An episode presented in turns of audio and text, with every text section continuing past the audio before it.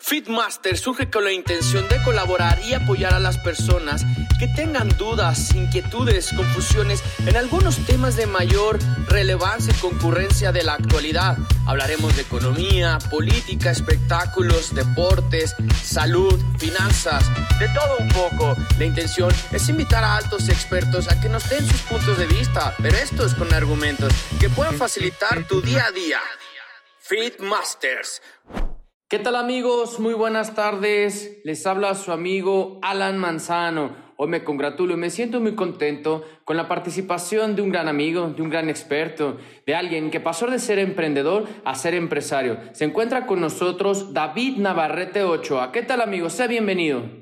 ¿Qué tal Alan? ¿Cómo estás? Buenas tardes. Gracias por la invitación. Pues sé bienvenido a tu podcast Fitmaster. Sí quisiera aprovechar a todos los radioescuchas y oyentes que estamos en el episodio número 20 y el tema del día de hoy es de emprendedor a empresario. Y es por eso que se te invitó a convivir con nosotros, más que nada a charlar, ¿no? A compartir conocimiento, experiencias y cómo ha sido que, que tú, ya alrededor de ocho años de experiencia en el mundo empresarial, bueno, quiero también comentar y partir de que iniciaste como emprendedor, ¿no? Y, ser emprendedor no es fácil. Y bueno, quisiera tocar este punto y, y lo siguiente es, ¿desde qué manera nosotros podemos comenzar a emprender? Es decir, desde comenzar con una idea, desde buscar un nicho de mercado, desde hacer encuestas, desde dónde, ¿cuál es el punto partida para o sea, entrar al mundo empresarial? Pues mira, realmente eh, yo creo que el tema es tener un espíritu que vaya en contracorriente, sea lo que te vayas a dedicar, sea lo que vayas a hacer, siempre hay que tener ese espíritu pues de, de, ir en contra de la corriente. Eh, hay, mucha, hay mucha gente que nace con, con, eso, hay gente que nos hacemos este, emprendedores y me gusta el título del, del podcast porque es de emprendedor a empresario y qué se entiende por emprendedor y qué se entiende por empresario, ¿no? Por emprendedor podríamos pensar que es toda la gente que tiene una idea, toda la gente que dice, yo quiero eh, dedicarme a hacer esto, me encantaría llegar a esto, y de ahí se empieza a materializar porque a mí yo creo, este, el punto clave es saber aterrizar las ideas.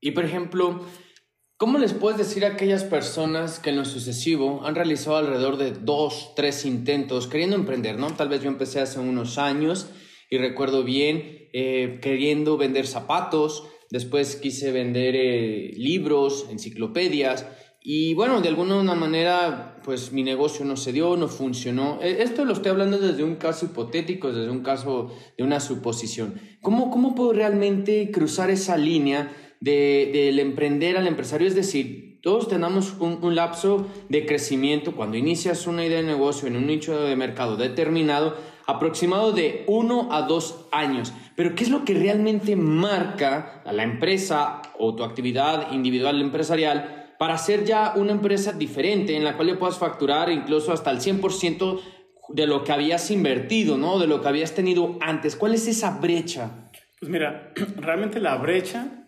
eh, consiste en romperla todos los días. Y yo siempre decía a unos amigos este, empresarios que es si realmente lo que estás haciendo es lo que sí quieres hacer, no va a haber límite y no va a haber obstáculos este, que no puedas superar, porque claro que siempre va a haber obstáculos. Y en lo personal te platico que, pues desde muy chico siempre he sido muy inquieto en los, en los negocios. Empecé eh, con un amigo vendiendo papas y churritos este, en los parques. Este, ¿Por qué? Porque antes trabajamos en un bazar que nos pagaban 60 pesos a la semana por barrer, sacudir y trapear. Pero siempre fue la inquietud de, oye, es muy poco, hay que generar más. Y de ahí el primer día nosotros generamos lo que ganamos en una semana. Entonces, al final el resumen es, una, hacer, o sea, perdón que lo diga de esta manera, pero uno no se puede hacer tonto, ¿no? O sea, es, si realmente estás en lo que te gusta, no va a haber forma de que no lo logres, pero la clave es eh, disciplina, constancia y realmente pues tener muy claro tus objetivos. ¿Qué nos recomiendas más? Eh, ¿Tener una actividad que nos apasione o tener una actividad que realmente tengamos conocimiento, la dominemos y nos genere dinero? Te voy a decir por qué. Porque, por ejemplo, a mí en lo particular hay ciertos rubros que te puedo decir que la rama que yo domino es el derecho, ¿no? pero puede ser que yo sea muy bueno para ventas de, de carros o venta de teléfonos móviles. Entonces, ¿qué es más factible? Dedicarme a un nicho de mercado en el cual yo domine o en el cual yo me sienta apasionado o en el cual sienta que me genere mayor remuneración que otras. Pues mira, realmente eh, tú tendrías que estar buscando lo que te haga, lo que te haga feliz. Eh, lo digo un poco filosóficamente, ¿por qué? Porque ¿qué, ¿qué, es lo que te va a estar brindando el dinero? ¿Por qué uno está buscando eh, tener dinero? Y hay que cambiar ese, esa mentalidad en todos los, todas las personas emprendedoras de este, de este mundo, sean jóvenes, este, de edad media, avanzada, adultos, que es qué es lo que realmente estamos persiguiendo. Estamos persiguiendo hacer dinero porque hacer dinero no es difícil. O sea, uno, como tú acabas de decir, tú puedes ir, vender carros, estás ahí eh, generando una comisión, puedes vender eh, bienes raíces, pero al final del día que tú estés generando, tú te vas a ir a dormir y vas a decir, no me estoy sintiendo completo. Entonces, para contestar tu pregunta, yo no, yo no perdería el tiempo en, en, hacer algo que no me está gustando. Como todos hemos pasado por trabajos o negocios donde es eh, inevitable vivirlos y, por algo estamos ahí, es una experiencia, pero siempre creo que debe de tener el enfoque de a dónde quiero llegar, qué es lo que quiero hacer y qué estoy dispuesto para conseguir eso, ¿no? O sea, es como, listo, de momento voy a estar trabajando eh, vendiendo mancuernas para hacer ejercicio, porque son pequeñas acciones que me van a llegar, llevar a mi objetivo. Y creo que el planteamiento de esa estructura nos va fortaleciendo en una disciplina para cuando tengamos un negocio más grande, poder, o sea, sí poderlo administrar. ¿Por qué? Porque el dinero, el dinero es un circulante, es un circulante y siempre, siempre va, siempre va a estar llegando a nuestros bolsillos, pero te da un un sentimiento de, de, éxito, que eso es a lo que se le llama en lo personal éxito, cuando tú estás haciendo lo que te gusta y empiezas a tener tus pequeñas victorias, ¿no? Es como, oye, ya me están escuchando más personas, ya cada vez estoy haciendo esto, ya voy por mis instalaciones, eso es éxito. Por ejemplo, mucho se ha hablado de hoy día, ya con la cuestión de la cuarentena, de la situación en la que nos encontramos, que la crisis sanitaria, que la crisis económica, y han salido infinidad de influencers, a mí me han bombardeado mis redes sociales con no esperes más, eh, hoy comienza tu día, vence el miedo, vence el enemigo, genera e-commerce, lanza un startup, apégate a una idea, enfócate un nicho de mercado, genera encuestas, genera datos y datos y datos y muchas cuestiones de cómo iniciar. O sea, el punto es de que ya tenemos demasiada información en la cual han saturado a las nuevas generaciones, incluso a las presentes también, de cómo generar un, comercio o un negocio o una actividad empresarial en, la rama que tú quieras, ¿no? Entonces, mi pregunta es que tú ya has, has brincado e, e, ese nicho o ese lapso de decir, estoy empezando, estoy en etapa 0, estoy en etapa 1. ¿Qué sucede con la etapa 5? O sea, ¿cuáles son realmente los problemas de alguien que ya cruzó el ser nombrado emprendedor empresario? Digo, porque cuando eres emprendedor, pues estás en tu creación de marca, en tu posicionamiento de marca, generando cuestas de salida, buscando clientes activos y, y tratar de, de, que esa mercadotecnia pues llegue con la recomendación de boca en boca, ¿no? Digo, porque al fin y al cabo hoy existe el marketing digital que lo permite hacer mediante redes sociales, pero pues de nada te va a servir tener 10.000 seguidores cuando solamente tienes 800 o 500 personas que realmente consumen tu producto, ¿no? Eso estamos hablando en la cuestión del periodo de emprender. Pero ya cuando pasas ese nicho, cuando realmente ya estás facturando, cuando realmente ya tienes personal, cuando realmente incluso ya pagas impuestos y tienes nómina, digo, porque aunque seas empresario, pues tienes que tener personal que te ayude a generar esa actividad de una forma adecuada. Entonces, realmente, ya una vez cruzando esta línea, ¿cuál es la verdadera preocupación del empresario? Porque la del emprendedor me queda claro es generar clientes, generar activos y posicionarse. ¿Y la del empresario? Pues mira, realmente eh, yo creo que eso se denomina es, es decisión. Porque todos somos empresarios, todos somos empresarios. Sí es, digamos, relativo el tema de tú tienes un empleado, tú tienes 100 empleados, pero empresario es el que ya se toma en serio el hecho de, de, ya estás viendo por los demás, ya, ya no es el proyecto tuyo nada más, sino ya estás velando por intereses del equipo que te está respaldando, la confianza que tú les estás generando y eso crea una lealtad que para el dueño del negocio es algo que te va a ir jalando de decir, ¿sabes qué? Porque hay momentos, hay muchos momentos en que claro que quieres tirar la toalla, eh, y hay de todo, ¿no? Hay lágrimas, hay desesperación, hay, hay, hay, hay obscuridad. Y es donde siempre uno, o en lo personal yo me repito, es si realmente es lo que quiero hacer, sí, y se te va, se te va abriendo el camino. Entonces, el tema de, de qué es lo que sigue es tomarlo en serio, o sea, tomarlo en serio, eh, porque respondes, o sea, ya por más de una persona, y es a dónde, a dónde los vas a llevar, o sea, si sí están compartiendo tu, tu visión, porque esa es la, la, parte en que se encamina en la gente, que sí va a funcionar en tu organización, que vayan alineados al objetivo que tienen como la empresa, porque claro, eh, a la hora que uno va creciendo te vas topando este, con colaboradores que son trampolín, que dicen en lo que me consigo algo mejor y uno los nota rápidamente. Y es ahí donde uno tiene que tener muy claro qué tipo de gente tú vas a estar, eh, qué, qué, tipo de gente, perdón, quieres en tu equipo. Y esa, ese factor diferencial que me decías es, todo, toda empresa lo tiene que hacer, ¿no? O sea, el tema de emprender es cuando tú decides que tu idea la vas a aterrizar. Eso es el emprender. Tener la idea y tener la valentía de decir, la voy a hacer, eh, salga bien o salga mal, porque al final del día, aunque salga mal, no te quedas con la espina de decir, ¿qué hubiera pasado? O, digo, seguramente has escuchado muchas personas de, a mí se me ocurrió primero, oye, pero pues no hiciste nada. O sea, el tema es, ¿quién tiene la valentía para aterrizar las cosas en el momento en que se empiecen a aterrizar, que empieza la planeación, la parte preoperativa, qué es lo que vas a requerir? Te conviertes en empresario desde ese momento. Por ejemplo, te voy a una pregunta directa, digo, porque el tema como que ya se puso muy interesante y qué bueno para que los, nuestros oyentes de Fitmasters también estén pegados al, al, al, al, micro, al micrófono, al, al radio, al podcast, o a la plataforma que ellos guste, ¿no? ¿Qué sucede cuando realmente ya en, en una de las situaciones la empresa se queda sin liquidez, es decir, el, el, activo circulante, llámese el dinero, lo que permite pagar nóminas, pagar impuestos, pagar gastos, e incluso hasta hacer inversiones o pagar las mermas, ya sea productos o servicios, digo, porque en los servicios también una mala atención al cliente es una merma si lo vamos a, a la cuestión física, ¿no? ¿Qué sucede cuando realmente en una empresa en un mes o en 15 días no hay liquidez y no hay para pagar gastos, no hay para pagar nómina y no hay para pagar incluso hasta deudores? ¿Qué sucede? ¿Qué es lo que realmente nos pudieras recomendar en ese momento? Pues mira, eh, realmente yo en carne viva he vivido eso y, yo le platicé a una persona que cuando uno va a las conferencias de gente o casos de éxito, nos emociona mucho escucharlos porque uno, uno se proyecta en ellos y dices, claro, o sea, es difícil o ha sido difícil, pero puedo llegar a eso.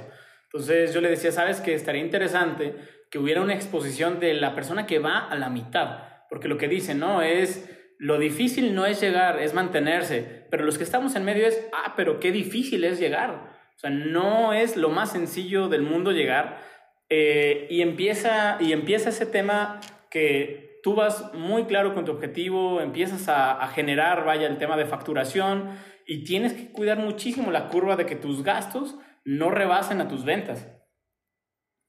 Revisar mucho el tema de los márgenes, y, y, obviamente los negocios son, son variables y por eso hay que estar muy pendiente de ellos, de la competencia y sobre todo que es un consejo que yo les doy personal, el tema de siempre pensar diferente, siempre tratar de innovar, así sea lo mismo, digamos, básico que se, que, que, se está haciendo. ¿Por qué? Porque de ahí salen las grandes ideas, como un ejemplo, Rappi.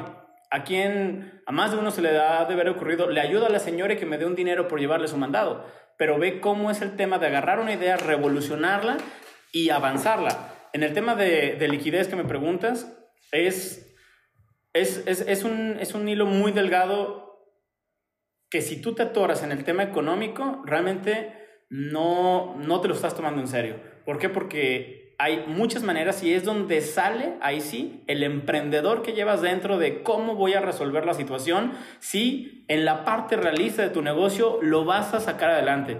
Yo sí cometí varios errores en lo personal, donde conseguí dinero, conseguí inversiones, conseguí créditos bancarios, conseguí créditos de tesorería y le metí, le metí a mi negocio. Y al final realmente no estuvo bien aterrizado. ¿Por qué? Porque me endeudé y la bola de nieve siguió creciendo, por lo cual hay que, este es, una, este es un tip bastante útil, hay que tratar de desenredar lo que es la fantasía con lo que es la realidad sin dejar de soñar. ¿Por qué? Porque a mí en lo personal siempre me han dicho que soy muy soñador, eh, pero cada vez aterrizo más las cosas y me doy cuenta de eso. En ese momento yo les digo, si tú quieres tu proyecto, pelealo al 100, métele al 100, consigue lo que tengas que conseguir, pero sí haz una proyección real de tu negocio y agrégale un 20% más del camino que tú quieras llegar. Si no dio en ese tiempo, cambia de negocio.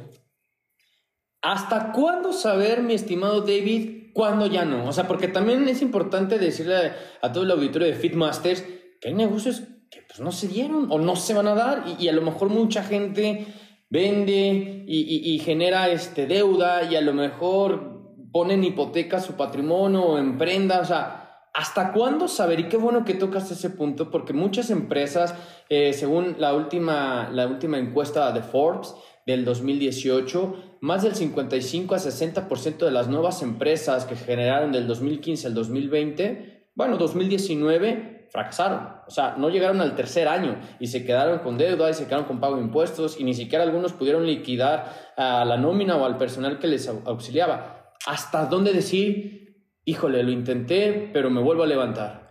Pues mira, realmente ese punto es cuando todo el dinero que tú hayas conseguido tus activos y todo tu circulante no logras pagar todos tus pasivos, ni siquiera logrando otra inversión. ¿Por qué? Porque ahí ya se está volviendo un riesgo demasiado latente. Yo lo que estoy haciendo en este momento es ver los negocios como fichas. ¿A qué voy con esto? Es, si yo tengo un negocio de comercialización, lo voy a llevar al punto más álgido que yo pueda y de ahí, si está la opción de vender, yo vendo todo el negocio y empiezo de cero lo que me pasó en la experiencia que te estaba contando es, mm, básicamente es una experiencia bastante fuerte. ¿Por qué? Porque yo le aposté con, como dicen, con uñas y dientes, corazón, mente, y no se dio. Y no se dio eh, por inmadurez, porque uno apenas eh, no tienes todas las, las herramientas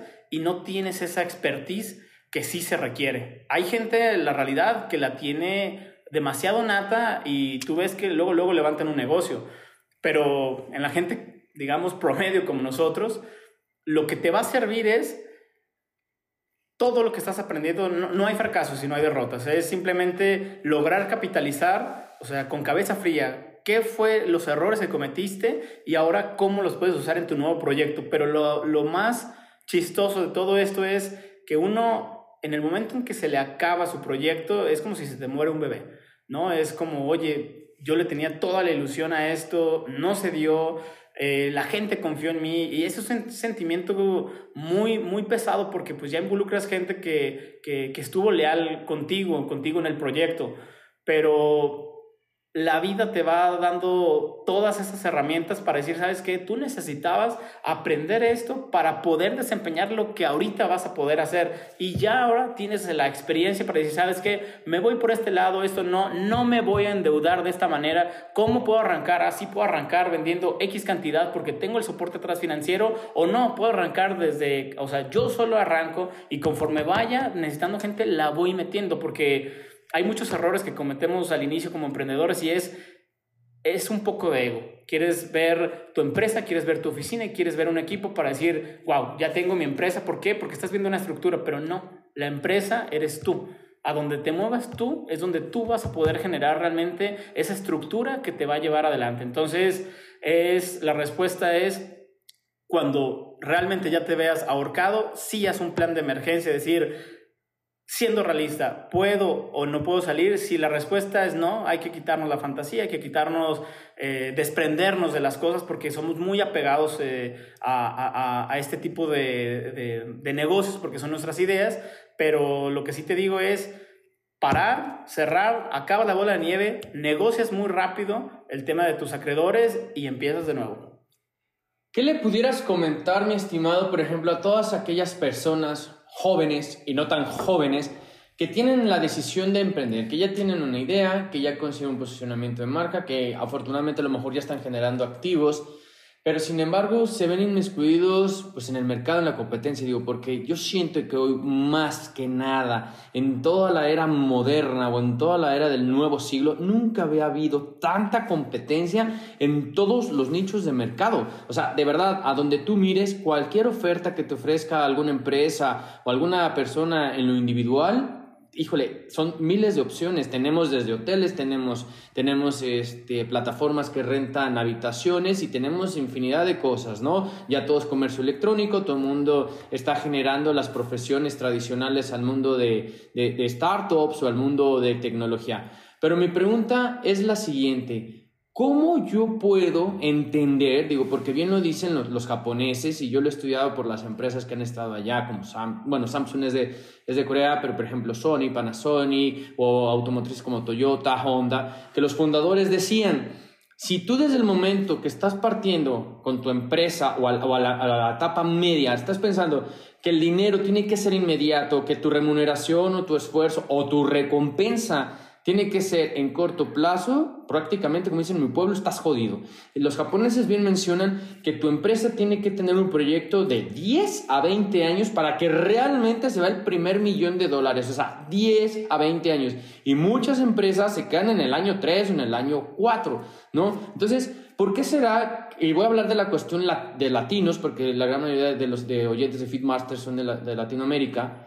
¿Por qué, ¿Por qué, nosotros sí queremos las cosas con inmediatez? ¿Por qué nosotros queremos las cosas rápido? ¿Por qué nosotros no tener ese chip de que las empresas son como los niños, ¿no? Digo, cuando, cuando tu hijo realmente empieza a generar frutos, después es, es cuando cumple la mayoría de edad o se gradúa o incluso hasta la maestría o incluso hasta los 30 años. Entonces estamos hablando de un proyecto a largo plazo. Y ahí, con la falta de paciencia, con la falta de disciplina, con la, falsa, con la falta de, de control de emociones, porque tú bien mencionabas que la empresa es quien la dirige, ¿Qué sucede con nosotros? ¿Por qué somos tan arrebatados? ¿Por qué somos tan inmiscuidos en la desesperación y queremos todo rápido? ¿A qué se debe? ¿Será realmente las redes sociales? ¿A la, nueva forma de vida? ¿O a este mundo acelerado tecnológico que nos tiene inmiscuidos sin cambiar con, prontitud? Mira, realmente yo voy mucho con esa filosofía japonesa, que inclusive leí el, artículo de, de y, y realmente así es como uno debe de concebir una empresa que lo veas eh, como es un bebé, qué cuidados tiene que tener un bebé, qué cuidados tiene que tener un niño, un adolescente y así sucesivamente. Lo que sí bien mencionas y es aplicarlo a esto es que eso no es una regla, eso es una filosofía que sí nos da el entendimiento de decir, ¿sabes qué? Esto es, a ver, ¿quieres un negocio de corto plazo? Hay negocios de corto plazo, hay negocios de mediano y hay negocios de largo plazo. Entonces es en qué punto tú estás ubicado, porque si tú quieres dejar, como decimos, huella, pues vas a hacer un proyecto a largo plazo y vas a hacer todo lo necesario. En este tema que ya estamos en la era digital desde hace tiempo y ahorita con el tema de la pandemia, todo mundo tuvo un, un despertar de, oye, si te acuerdas que estamos en la era de tecnología, entonces no, no, a mí no me gusta ese concepto de que antes era más fácil, ¿por qué? Porque cada cada, cada generación tiene sus complicaciones. En este momento nosotros debemos de ver las ventajas que tenemos a través de la tecnología, que podemos llegar a todo el mundo si es lo que queremos llegar. Antes, si tú comerciabas, hablando de comerciar en, en México, pues hasta donde te diera tu vehículo, este, si vas a viajar, eh, los conectes eran muchos más lentos. Ahora tienes el mundo realmente y literal en tus manos. Entonces, yo creo que va mucho y nos va a costar aceptarlo, pero viene mucho el tema de disciplina. Nos falta muchísima disciplina, nos falta mucha paciencia, que te voy a decir algo, o sea, yo estuve a nada de hacerme un tatuaje, de decir paciencia, porque todo lo que yo aprendí en mi negocio en Colombia es, tienes que tener paciencia, tienes que tener paciencia, ¿por qué? Porque hasta para cocer un huevo tienes que esperarte, ¿no? Entonces es, ¿qué tan maduro quieres que esté tu negocio? ¿Qué tan maduro quieres que esté tu idea? Y sobre todo es esta, esta, esta es la pregunta que tienes que hacer para hacer tu respuesta, es ¿qué es lo que quiero, qué es lo que quiero conseguir? Como te digo, negocios a corto plazo, hay, que, hay negocios a corto plazo, pero hay un tope para ese negocio. De ahí, a lo mejor son, son estrategias, es decir, agarro el de corto plazo, listo, ya tengo un capital para hacer algo más interesante, porque también no todos podemos empezar una, una empresa eh, muy grande, ¿no? Pero sí se puede empezar esa empresa grande siendo este, muy, muy disciplinado y es, yo creo, la verdad, no desesperarse. eh, los frutos vienen si uno está persiguiendo el concepto del dinero, te va a tardar más en llegar. ¿no? Este, a que si estás haciendo algo que te gusta, si estás ayudando a la gente y se te olvida por completo que, que hay el factor de dinero, que obviamente es importante, avanza mucho más rápido a la gente. Obviamente esto es honestidad con uno mismo, pero para ser, para convertirse en ese empresario este, con esa filosofía japonesa, tiene que haber una disciplina interna muy fuerte. David, ¿te parece si nos aventamos unas preguntas rápidas en el sentido de que, vaya, que yo hice un cuestionamiento y, quisiera aprovechar tus conocimientos y tu experiencia pues para que la pudieras compartir con todos nuestros oyentes aquí en Feedmasters? Primera, ¿qué es lo que sucede con aquellas personas que quieren emprender y que quieren un capital semilla o obtener un capital de riesgo en el cual dicen, yo quiero obtener 2 millones de dólares, 2 millones de pesos para poder este, invertir en, industria, en máquinas, en, en personal? Y, realmente es cuando los inversores dicen, realmente todo eso lo podemos hacer mediante el capital que tú nos estás solicitando, el que estás requiriendo a cambio de la participación de tu empresa. O sea, en concreto, ¿por qué mucha gente pide tanta cantidad de dinero en un plan de negocios que a lo mejor no es concreto y que es muy abstracto? Porque bien dice, bien dice el dicho, ¿no? Todos somos ricos en una hoja de Excel. ¿A qué se deberá esto?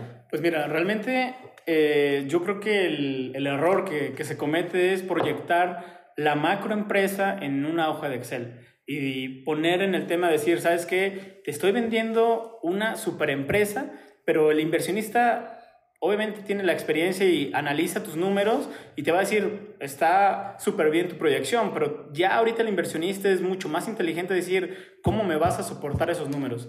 ¿Qué pasa si no llegamos a estas metas? Te voy a poner cláusulas entonces de retorno de inversión y de multas porque me estás, en dado caso que, que fuera irreal esta proyección, me estás vendiendo mentiras. Entonces, la gente a veces se deja, se deja ir, decir, ¿sabes qué? Tengo una super idea, eh, necesito esto, poner máquinas, pero lo que yo haría y lo que he hecho ya es hacer proyecciones reales. Hay tres escenarios siempre que uno las hace. El escenario más ácido, donde es, entre comillas, el peor de los casos, un escenario medio o normal y un escenario optimista. Yo siempre que presento un proyecto de inversión lo hago que en el escenario, o sea, ser consciente. ¿Por qué? Porque no, o sea, ya le vas a responder a, a terceras personas, están poniendo y depositando, vaya, dinero en ti y sí, eres tú una persona digamos, con moral y con ética, tienes que responderles. Tienes que responderles. Entonces, ahí es qué tanto tú te vas a ahorcar, qué tanto solito vas a poner la guillotina. Mejor haz una proyección real a un año, vámonos recortando, vamos empezando con lo mínimo. ¿Por qué? Porque eso le va a generar al inversionista, ok, sí está, uh, sí sabe de lo que está hablando, se me hace muy muy, muy centrado que empecemos de esta manera. Si vamos creciendo, le vamos metiendo mucho más dinero y las inversiones que yo capto realmente es el tema gradual. Vamos poniendo metas la primera inversión va a ser de este monto. Si llegamos a nuestras metas, ahora sí, suelta el segundo eh, tope de inversión y de acuerdo a tu negocio vas tú haciendo un escalable. ¿Qué le da eso? Tranquilidad al inversionista. ¿Por qué? Porque estás siendo honesto y sí estás queriendo compartir el proyecto y no estás pidiendo cantidades sobre una ilusión. Volvemos al tema de la ilusión, o sea, concreta las cosas. Empecemos con algo que sea real, sea pequeño, mediano o grande. No estamos limitando tampoco que puedan empezar con una superestructura, no, pero sí, sobre todo es el tema de quitar la ilusión y volvernos muy realistas de, las cosas. David, ¿qué es mejor? ¿Una sola actividad económica comercial, es decir, eh, apegarnos a un solo nicho de mercado o una cadena de negocios?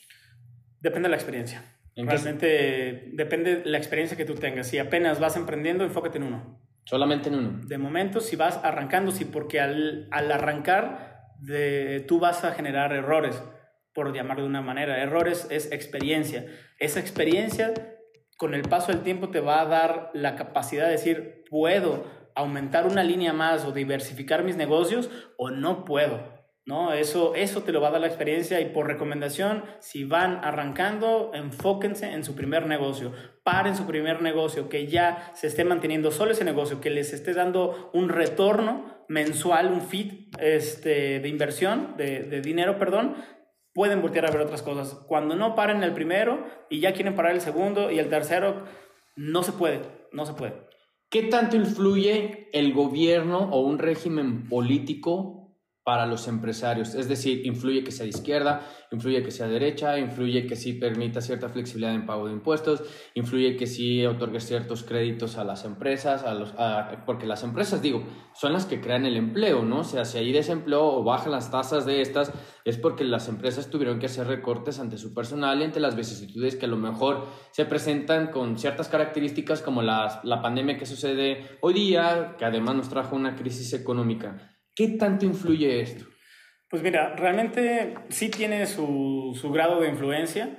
Por supuesto, depende en qué lado estemos hablando, pero pues la institución bancaria va a seguir, lo cual si tu negocio ya es óptimo para tener un apalancamiento bien calculado, eh, lo vas a tener sea izquierda o sea derecha. Eh, yo creo que eso son pequeñas variables en, en, la mayoría de los casos que pueden determinar si tu negocio va, va a ser beneficiado o no, o si va a tener éxito o no. Yo creo que siempre va a haber obstáculos, siempre va a haber este, algún, alguna, alguna forma de, de, de poderlo llevar y de cómo te puedes beneficiar, ¿no? Entonces, eh, donde uno se empieza a trabar realmente son excusas. Siempre van a ser excusas. ¿Hay edad para comenzar a emprender o no hay edad? No hay edad. No hay edad. Realmente la edad, eh, hay, hay gente o sea, que empieza desde niño a vender dulces en la calle o con sus amigos en la escuela, a vender pinturitas, a vender dulces. Este... Entonces, eso es emprender.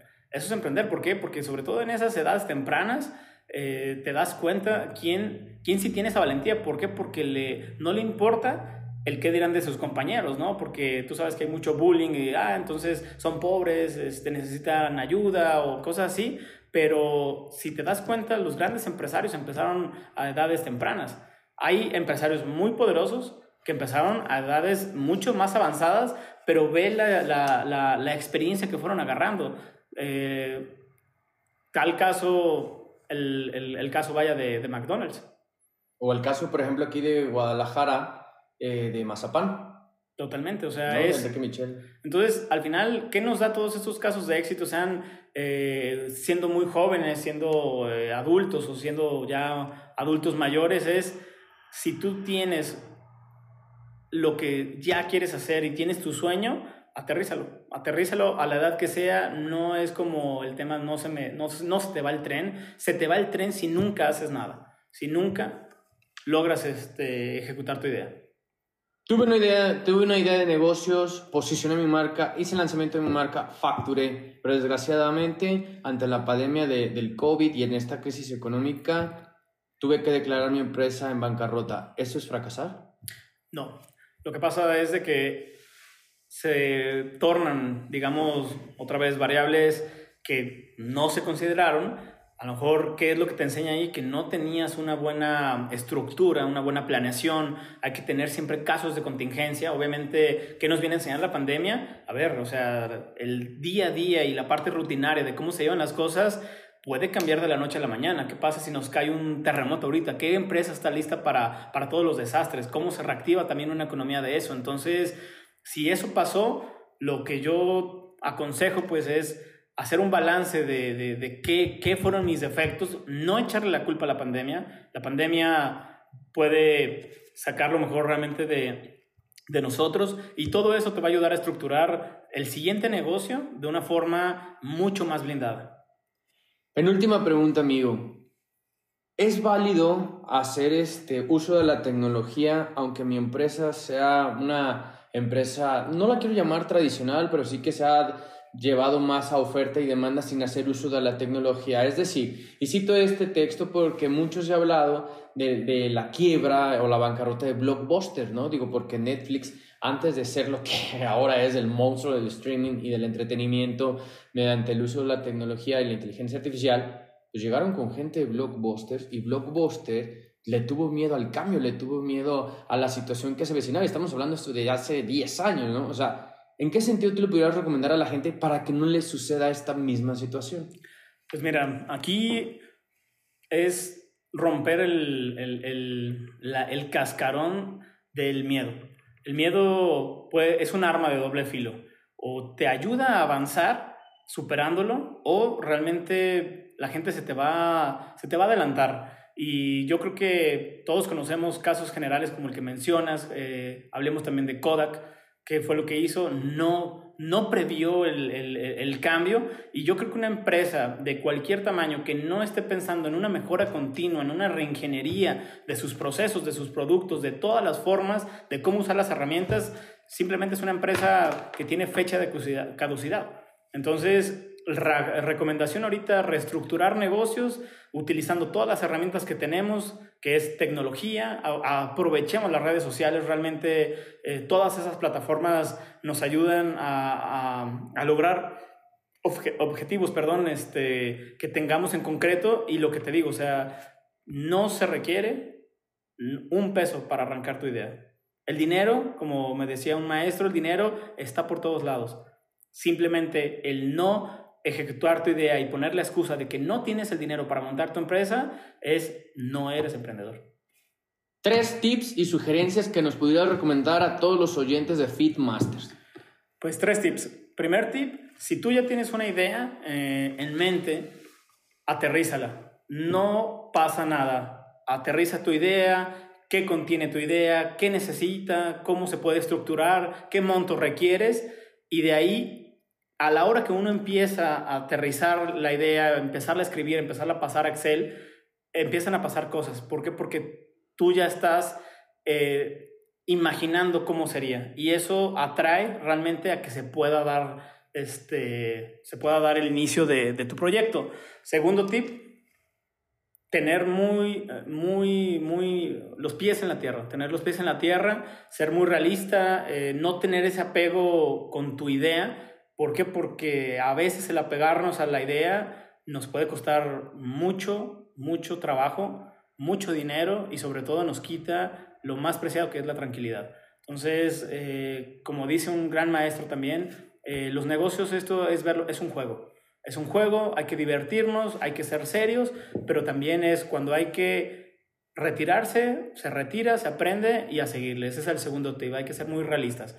Y el tercer tip es vamos intentando siempre generar innovación. Este mundo eh, desde hace mucho tiempo es innovación, eh, necesitamos cambiar las reglas, no hay que pensar que, hay, eh, que, que, todo el mundo hace lo mismo. ¿Por qué? Porque claro que hay más gente en el mundo, hay más competencia, pero es ahí donde tu creatividad y la innovación va a sacar adelante ese proyecto y sobre todo hay que tener muy claro que si es lo que queremos, eso se va a dar. Y no hay nada en el mundo que, supere el hecho de haber intentado algo a que te lo platiquen. Pues amigo, quisiera darte las gracias por esta gran participación, gracias por aceptarnos la, la invitación aquí a tu podcast Feedmasters. Y antes de despedirnos, sí quisiera agradecerle a todos nuestros oyentes y a todos nuestros radioescuchas, porque Evaluando las métricas al inicio de esta semana, pues nos amanecimos muy contentos, ¿no? Primero porque vimos la noticia y estamos muy felices y muy alegres porque afortunadamente, pues ya llegamos a Alemania. Alemania ya nos ha escuchado, ya sea entre 10, 20, 30 personas, pues ya tenemos métricas de, del país eh, que, que, realmente nos, nos, nos ha, ha, escuchado como, como es Alemania, el país germano, que es lo que quería decir. Y bueno, ojalá que este podcast de Fitmasters, ya en su capítulo número 20, pues también las personas tengan oportunidad de escuchar los otros 19, porque la verdad, aunado a este y a los otros, se han, visto temas de gran relevancia social, temas de relevancia actual y temas que son de gran utilidad, ¿no? Porque al fin y al cabo los expertos que se han presentado aquí en Fitmaster lo que siempre han querido es sumar, sumar experiencias, compartir conocimientos y sobre todo solucionar conflictos, inquietudes que a veces tenemos nosotros al día a día. Amigo, muchísimas gracias, gracias por tu participación y ya sabes que esta es tu casa. Muchas gracias por la invitación y cualquier cosa estamos a la orden. Muchísimas gracias. Esto fue Feedmasters.